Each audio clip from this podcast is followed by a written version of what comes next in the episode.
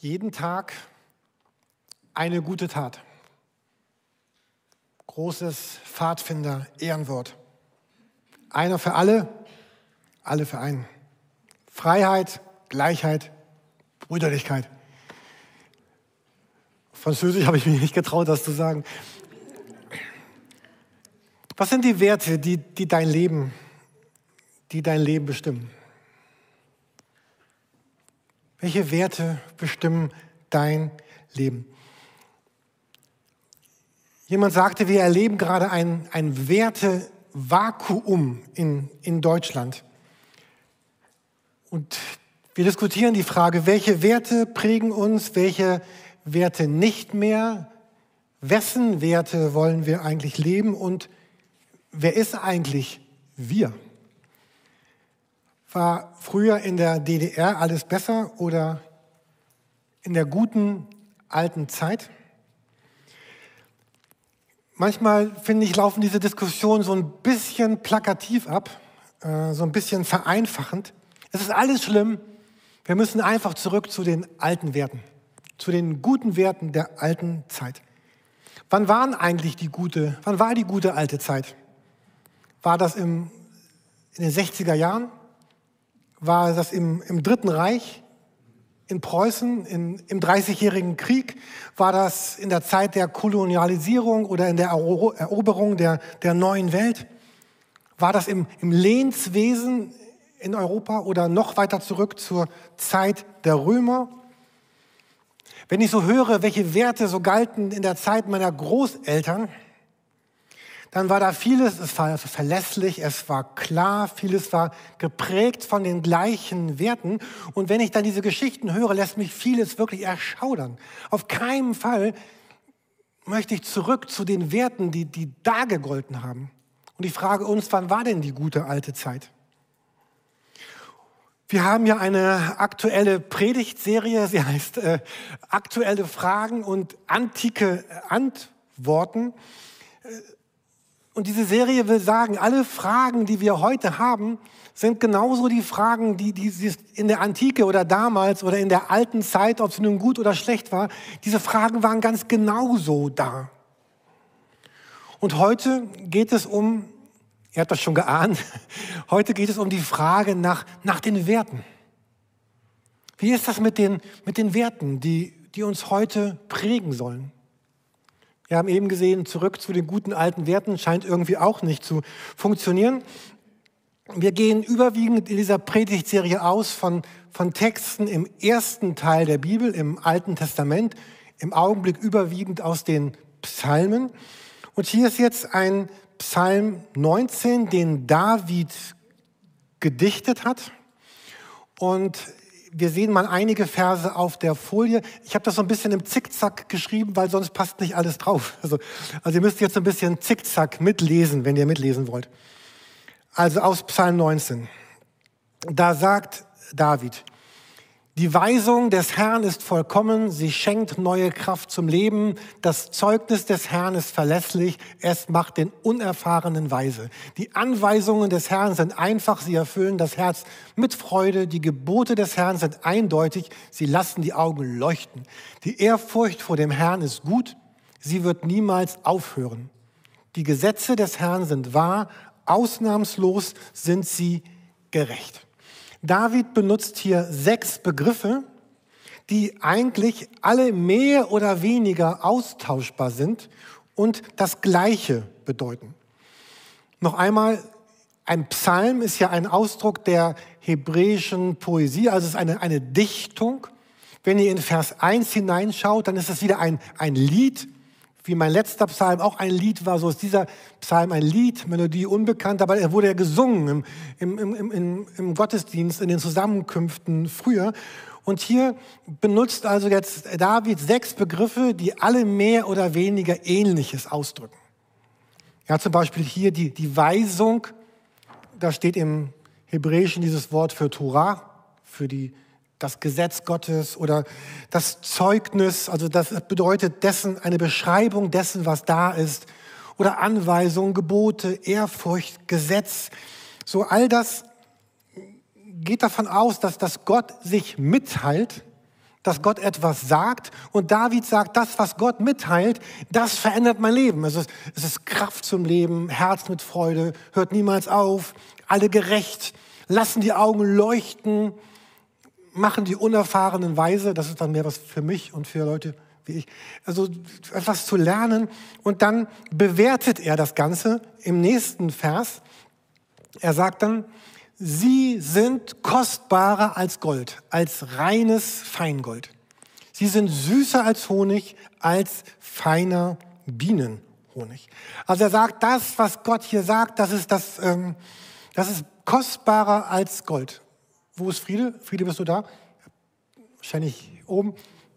Ne, Friede, du produzierst ja selber Honig. Und, äh, ähm, also ich mag Honig, aber ich, ja, also ich bin jetzt nicht so begeistert. Also wie hier David von diesem Honig. Aber vielleicht hast du was anderes, was dich so begeistert wie Friede und David Honig. So, es ist das Beste, das Kostbarste, das Schönste, das, das Besonderste. Kann man das sagen im Deutschen? Gibt es eine Steigung von besonders? Also das allermeisten Besondere, egal.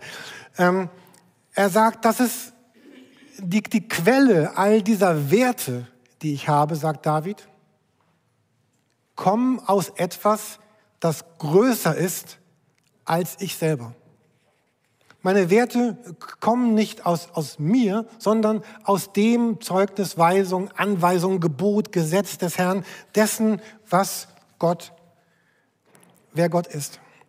Man kann sich fragen, welche Werte prägen eigentlich mein Handeln? Welche Werte prägen so landläufig das Handeln von Menschen?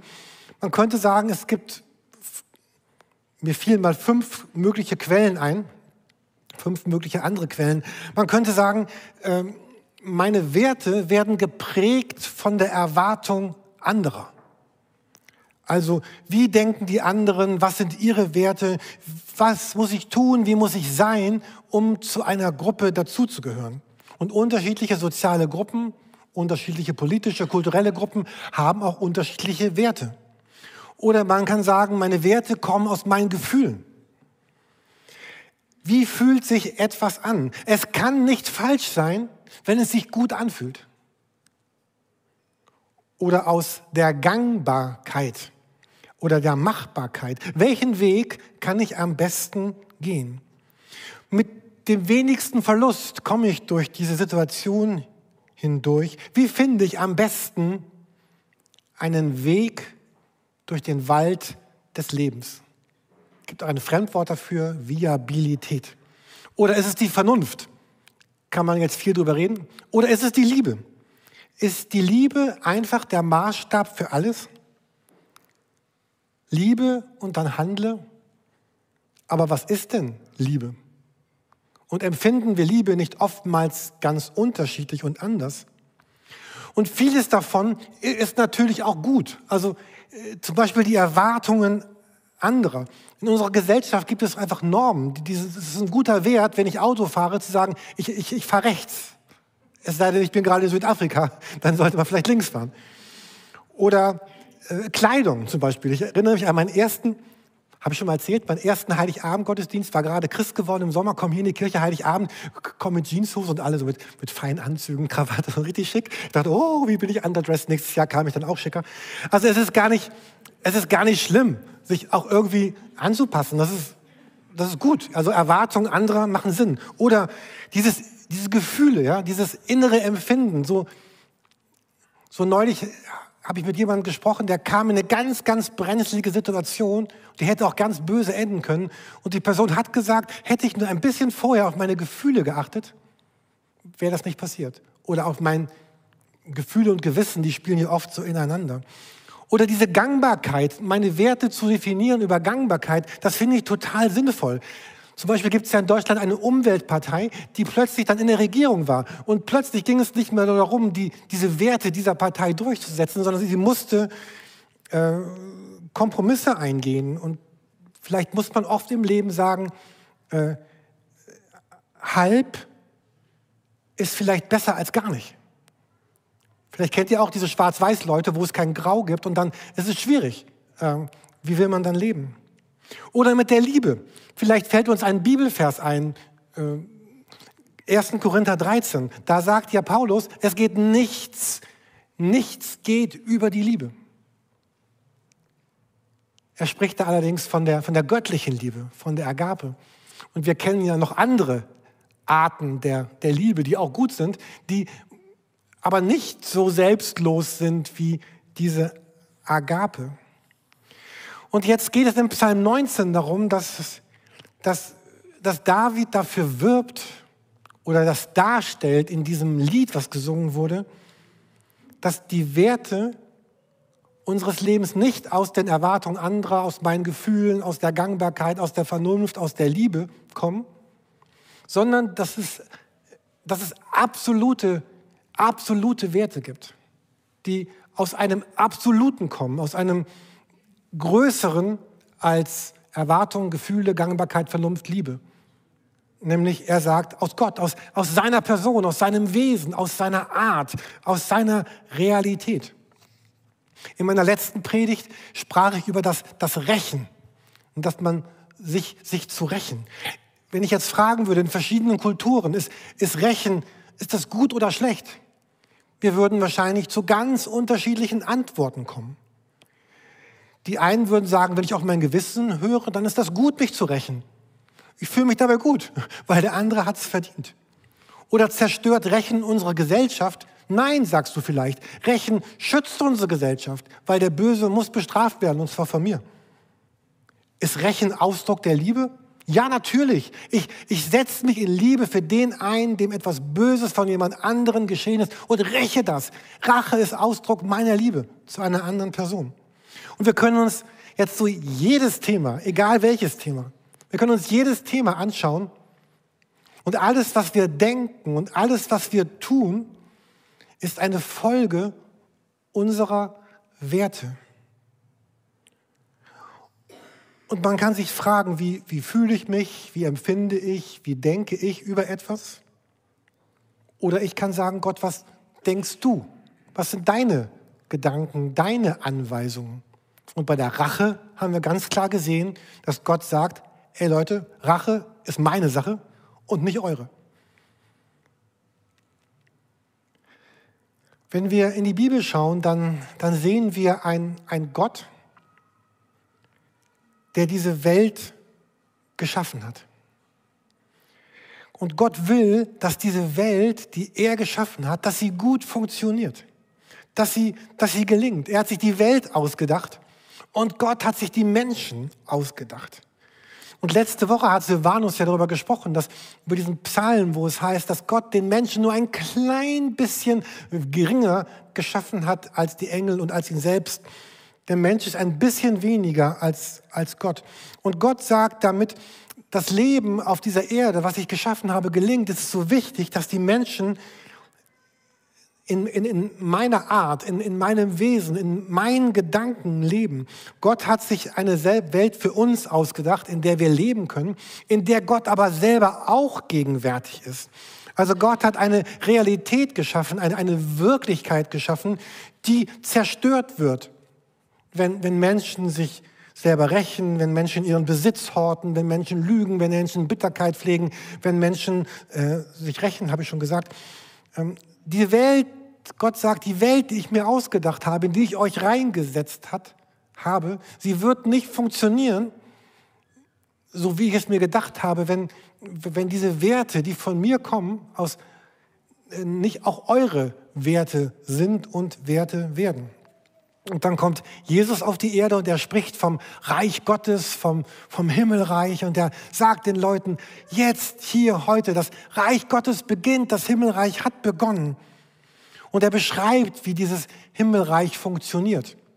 Viele von uns kennen, kennen die Bergpredigt zum Beispiel in Matthäus 6 und folgende Kapitel, wo er beschreibt, selig sind die Hunger haben nach Gott, die, die Sanftmütigen, die, sich, die nicht ihren Platz im Leben. Er beschreibt dann kapitellang in dieser berühmten Bergpredigt, wie diese Werte sind, wie er sich vorstellt, wie unser Leben funktionieren kann. Jemand hat gesagt, diese Seligpreisungen zum Beispiel sind so eine Landkarte, wo man Gott finden kann, weil Menschen, die so leben, sind eine Karte, die auf Gott zeigt, wo ich Gott finde. Und diese Werte, von denen Gott spricht, die hier im Psalm 19, diese Grundlage in Gottes Wort gelegt wird, natürlich kann ich denken, dass diese Dinge, die Gott fordert, mein, mein Leben ein, einengen. Ich kann denken, sie beschränken und sie beschneiden mein Leben. Und das stimmt ja auch wirklich oft. Es gibt viele Regeln und Vorschriften, die wir uns gemacht haben, auch die Christen sich gemacht haben, die tatsächlich unser Leben beschränken und, und einschneiden. Ähm, ich habe mal so alte Texte von Kirchen gelesen, schon so ganz schön lange her, aber noch im letzten Jahrhundert. Da, äh, da gab es Versuche zu regeln, was man denn trinken darf. Also Kaffee war zum Beispiel nicht erlaubt. Bei, Tee, bei schwarzem Tee bin ich mir gerade unsicher, müsste ich nachlesen. Das, dort wurde geregelt, was man anziehen soll, wie man die Haare trägt und das Fernsehgucken auf jeden Fall Sünde wäre. Da waren Menschen, die wussten ganz genau, was gut ist für andere Menschen und haben andere Menschen auch unter Druck gesetzt, genau das zu tun, was sie dachten, was sie auch tun müssten. Und ich verstehe auch jeden, der das erlebt hat und sagt, oh, ich will diese ganzen Gesetze und Normen, also die machen mein Leben kaputt. Aber hier im Psalm 19 geht es um was anderes. Es geht darum, dass, dass, dass Gott sagt, meine Art, die ich euch zeige in dem, was ich sage in der Bibel, wie ich rede, wie ich mich offenbare, das ist so das, was unser Leben gut macht und, und schön macht. Dass dafür da ist, dass Menschen aufblühen, dass sie, dass sie lebendig werden, dass sie frei werden. Ich frage jetzt nicht von euch, wer den Newsletter gelesen hat. Ähm, aber wenn ihr nicht bekommen habt, dann sagt Bescheid. Es gibt einen Newsletter jeden Freitag. Und ich habe diese Frage geschrieben, was hat ein Jogger auf der Venus, ein Spatz unter Wasser und ein Eisbär in der Sahara, was haben die drei gemeinsam? Hat jemand über diese Frage nachgedacht, was die drei gemeinsam haben könnten? Jogger auf der Venus, Spatz unter Wasser, Eisbär in der Sahara. Hat jemand eine Idee? ja, das ist die sanfte Version. genau. Und die werden sterben. Also mit an Sicherheit grenzender Wahrscheinlichkeit werden die drei sterben. Auf der Venus, habe ich gehört, soll die Atmosphäre zum Joggen einfach nicht gut sein. Ein, ein Spatz unter Wasser kann nicht atmen und ein Eisbär in der Wüste wird austrocknen. Also der Jogger müsste sagen Nein zur Venus, aber Ja zum Elbwanderweg. Vielleicht nicht gerade sonntags, wenn es so voll ist. Ein Spatz müsste sagen Nein zum Leben unter Wasser und Ja zu Oppenheims Garten. Wir haben tolles Vogelfutter für Spatzen. Ein Eisbär in der Sahara müsste sagen, ihr wisst schon Bescheid, ne? Nein zur Sahara, aber ja zum Nordpol. Ich habe gestern gelesen, es gab Gedanken, ob man Eisbären auch am Südpol ansiedeln sollte. Da gibt es ja keine. Da sind aber die Pinguine. Und jetzt ist nicht ganz klar, was die Eisbären mit den Pinguinen machen. Es gab schon erste Versuche am Nordpol mit wie viele Pinguine von Eisbären gefressen werden. Also diese Gedanken machen sich Leute wirklich gut. Ähm, aber was Jesus sagt, das Reich Gottes oder das, wie ich rede über das Reich Gottes in der Bibel, in der Bergpredigt, in, in den Evangelien, das, wie ich spreche, wie ich rede, was ich sage, das ist so ein Raum, wo du aufblühen kannst. Das ist ein Raum, wo du nicht kaputt gehst und wo die Menschen um dich herum auch nicht kaputt gehen. Eine Umgebung, die das Leben fördert die das Gute entfaltet. Und was es braucht, ist aber ein ganz klares Ja. Es braucht ein Ja von uns zu Gottes Werten, auch wenn wir manchmal empfinden, also ganz verstehe ich das nicht und ein bisschen anders finde ich auch gut. Ähm, aber wir brauchen eine innere Zustimmung dazu. Letzte Woche hat unser Auto mit uns Kontakt aufgenommen. Technik spricht. Ja, sie teilt sich mit. Es leuchteten nämlich diese beiden Lampen auf. Das ist jetzt kein Witz, wirklich. Und diese beiden Lampen haben gesagt, ich möchte Flüssigkeiten. Das, wer kein Auto hat, das ist eine Ölleuchte, also zu wenig Öl im Motorraum. Ganz wichtig, anhalten, Öl nachfüllen. Und diese Lampe sagt, ich habe kein Scheibenwischwasser mehr Man könnte sagen, das ist ein bisschen egal, aber fahr mal auf einer schneebedeckten Straße, wo das vor dir hochspritzt und deine Scheibenwischer funktionieren nicht, da bist du auch ziemlich schnell tot. Und diese beiden Signale sagten Jürgen, wir wollen, oder Heike, aber ich habe es dann gemacht, also sprach wahrscheinlich mit mir. Wir brauchen zwei verschiedene Flüssigkeiten an zwei verschiedenen Orten. Und dann war noch eine Leuchte. Die kam auch noch. Ja. Chaka, ich will Benzin. Also Autos kommunizieren doch. Warum tut das Auto das? Warum tut Gott das? Es geht nicht darum, so das ist so die Message dieses Psalms 19. Ähm, es geht dem Auto nicht darum, mich zu bedrängen, mich einzuschränken, mich kontrollieren, mich zu beschäftigen, sondern es sagt, folge mir und du findest wirklich Glück. Und wir konnten nächste Woche, nachdem wir diese drei Dinge geregelt hatten, tatsächlich zur Ostsee fahren. Und zwar nicht auf einem ADAC-Transporter, sondern auf eigenen vier Rädern. Und wenn ich ehrlich bin, manchmal geht euch das wahrscheinlich auch so. Manchmal finde ich das, wie soll man das sagen, auch so ein bisschen einengt, was Gott sagt. Wie das mit dem Vergeben zum Beispiel. Manchmal habe ich, will ich gar nicht vergeben, sondern möchte ich, dass der andere jetzt richtig leidet, zum Beispiel. Oder ich denke, oh, es wäre doch viel cooler, wenn ich das so und so und so machen könnte. Ähm, und diese drei Leuchten waren auch nicht so ganz einfach zu beheben. Also hierbei wurde ich tatsächlich ein bisschen ölig. Ich brauchte einen Lappen. Das musste ich kaufen, da musste ich irgendwo anhalten, was reinfüllen. Es hat Geld gekostet, es hat Zeit, es hat mein Leben durcheinander gebracht. Und ich glaube, dass es mit Gott manchmal auch so ist. Ähm, dass Gott sagt, ich möchte dir Freude schenken, ich möchte dir Freiheit schenken, ich möchte dir Leben schenken. Aber dafür ist es manchmal auch wichtig, dass du stoppst, ein paar Dinge anders machst, was auffüllst, reagierst, dich einlässt und sagst, ja, die drei Leuchten meinen das wirklich gut mit mir. Und wenn Jesus sagt, das und das, dann meint er es wirklich gut. Und um als Christ zu leben, brauche ich unbedingt diese Überzeugung, Gott meint es wirklich gut mit dem, was er sagt. Weil sonst wäre es tatsächlich so wie eine Einengung, eine, eine Beschränkung, eine, ein, ein Leiten in eine bestimmte Richtung. Und dieser Psalm 19, der endet auch so ein bisschen ambivalent, also so, so doppelt. Zum einen sagt David dann, dein Knecht stehen sie, also diese, diese, was Gott sagt über unser Leben, ja, Deinem Knecht stehen sie leuchtend vor Augen. Wenn er sie befolgt, wird er reichlich belohnt. Und dann sagt er aber noch, noch was, was ganz anderes. Er, da kommt ein, plötzlich ein ganz anderer Ton rein in den nächsten Versen. Er sagt, doch wer kennt schon alle seine Verfehlungen? So sprich mich frei von den Sünden, die mir nicht bewusst sind.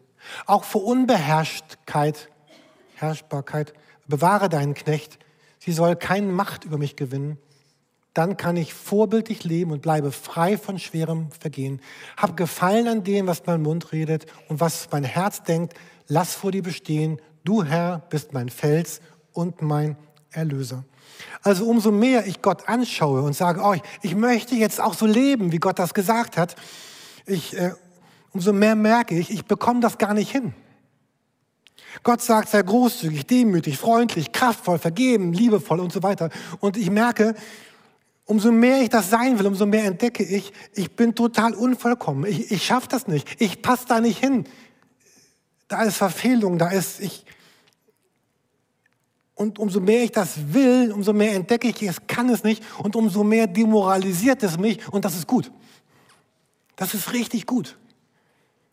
Weil Jesus kam nicht für die Gerechten, für die, die es drauf haben, sondern für die, die, wiss, die wussten, ich bin es nicht. Was wir hier lesen, natürlich will ich so sein, wie Gott das sagt, aber ich bin es nicht und das ist gut. Und wenn ich denke, ich bin eigentlich ganz okay, ich bin ein ganz pfiffiges Kerlchen, dann habe ich nicht verstanden, was Gott, wer Gott ist. Dieses Beschäftigen mit Gottes Werten löst in uns eigentlich zwei Dinge aus. Das eine ist, ja, ich will das unbedingt auch. Ich will so leben, wie Gott auch. Ich will das. Und gleichzeitig merken wir, ich bin es nicht. Ich kann es nicht. Ich zerbreche daran. Und so sagt er, ich brauche einen Felsen und ich brauche einen Erlöser oder, oder einen Retter.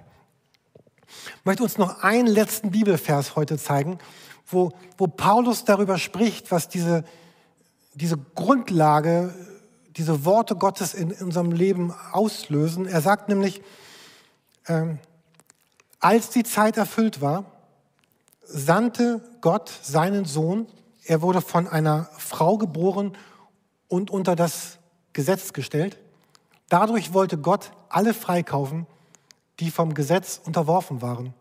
Auf diese Weise wollte Gott uns als seine Kinder annehmen. Die Worte Gottes und das, der Psalm, die sagen, sei so, sei so, sei so, das ist gut, das ist toll. Und, und ein Christ sagt, ja, ich will das sein, aber es gab jemanden, nämlich Jesus Christus, der unter all dem, der all das, was ich möchte, aber nicht kann, erfüllt hat, gelebt hat. Christus ist mein Leben. Er hat das Leben gelebt, was ich leben sollte. Und jeder von uns darf wissen, wir sind nicht perfekt. Und es reicht auch nicht, dass ich sage, ich bin eigentlich ganz gut. Und der Glaube bedeutet nicht, vertrau darauf, was du tust, was du bist, wer du wirst, wer du bist, wer du nicht mehr bist, wer du sein wirst, sondern Glaube sagt, Jesus, du bist all das für mich. Du bist dieser dieser wirklich Heilige, der wirklich das lebte, was Gott dachte. Du hast alles für mich getan. Du bist mein Fels und Erlöser. Und ich darf sagen, ich bin von Gott angenommen. Ich bin Christ geworden. Ich bin sein Sohn. Ich bin seine Tochter. Und jetzt frage ich mich, wie gebe ich an Gott eine Freude zurück, indem ich jetzt all diese Werte, Gottes, die ich nicht vollkommen leben kann, lade ich in mein Leben ein, damit sie mein Leben prägen. Aber nicht um Gott zu gefallen, sondern um ihm eine Freude zu machen, weil ich schon sein, sein Sohn bin, seine, seine, seine Tochter bin, sein, sein Kind bin. Und es ist eine oft, vielleicht kennt ihr das auch manchmal, es ist eine größere Freude, jemanden zu beschenken, als, als selber beschenkt zu werden. Aus Liebe tun wir die wildesten Dinge, die wir sonst niemals tun würden. Ich habe so einen coolen Satz gefunden. Ich komme zum Ende dieser Predigt langsam. Während ich tue, was ich nicht tun möchte, beginne ich zu mögen, was ich tue, was ich nicht möchte. Ich verändere mich und mag, was ich vorher weder mochte noch wollte. Also ein Beispiel. Wir waren im Urlaub, es war abends, es war dunkel. Ich war diesen Tag schon mindestens zwei Stunden draußen gewesen, mindestens spazieren mit Heike. Und es war, wo wir sind, es ist dunkel, es gibt keine Laternen, es gab keinen Mond den Abend. Und Heike wollte noch mal raus und meinte, oh, alleine ist es so dunkel, vielleicht finde ich gar nicht zurück. Oder nein, irgendwie so. Also ich, ich will nicht alleine raus, bitte komm doch mit. Ich sage, ich will nicht raus. Bitte komm doch mit. Ich gehe nicht raus. Dann haben wir ein bisschen diskutiert und dann meint sie, ach komm, 20 Minuten. Ich sage, okay, 15. Habe ich einen Timer gestellt auf 7,5 Minuten. Hin, damit es dann klingelt und dann zurück. Hat auch siebeneinhalb Minuten, ist echt abends lange, wisst ihr das? Man geht so. Ich habe es gemacht und ich musste, es war auch schön. Es war wirklich, es war gut draußen zu sein. Ähm, die Band kann schon mal nach vorne kommen. Ähm, aber was wir erleben, indem wir uns, uns einlassen auf vergesst das Bild mit Heike, sie ist nicht mehr Gott und ich bin, aber äh, indem wir uns einlassen auf, auf die Werte, auf die Vorstellungen, auf die, auf die Gedanken Gottes, bekommt unser Leben eine Schönheit und erleben wir Schönes, was wir sonst niemals erlebt hätten. Zwei Fragen am Ende. Was ist dein, was ist dein nächster Schritt? Vielleicht bist du heute hier oder guckst das bei YouTube oder auf unserer Mediathek und du sagst, ich, ich bin noch gar nicht jemand, der von sich selber sagen würde, ich bin Gottes Sohn, bin Gottes Tochter, bin Gottes Kind. Dann gilt jetzt in diesem Augenblick genau diese Einladung, dass, dass Gott sagt, komm, lass dich ein, hab schon so lange auf dich gewartet. Sag Ja zu mir, so wie ich zu dir schon lange Ja gesagt habe. Und vielleicht kann heute der Augenblick sein, wo du in ein, ein Leben mit Jesus startest und sagst, Jesus, ich, ich will mich auf diese Liebe einlassen, die du in mein Leben hineingibst.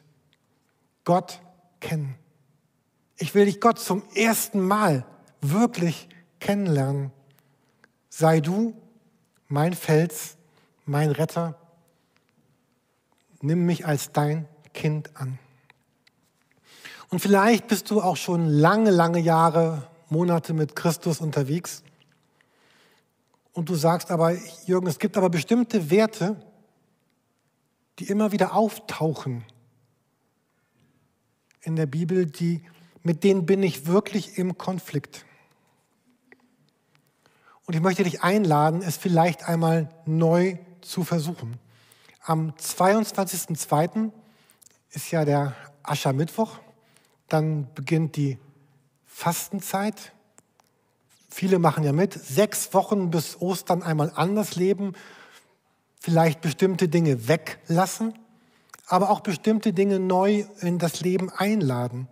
Und vielleicht möchtest du es einmal versuchen, für, für sechs, du musst es ja gar nicht für ewig machen, für sechs Wochen einmal diese Werte, mit denen du so im Konflikt bist, vielleicht einzuladen in dein Leben. Vielleicht fällt es dir schwer, Gott finanziell zu vertrauen. Dann zu sagen, für sechs Wochen nehme ich mal die Zurückhaltung weg und werde großzügig.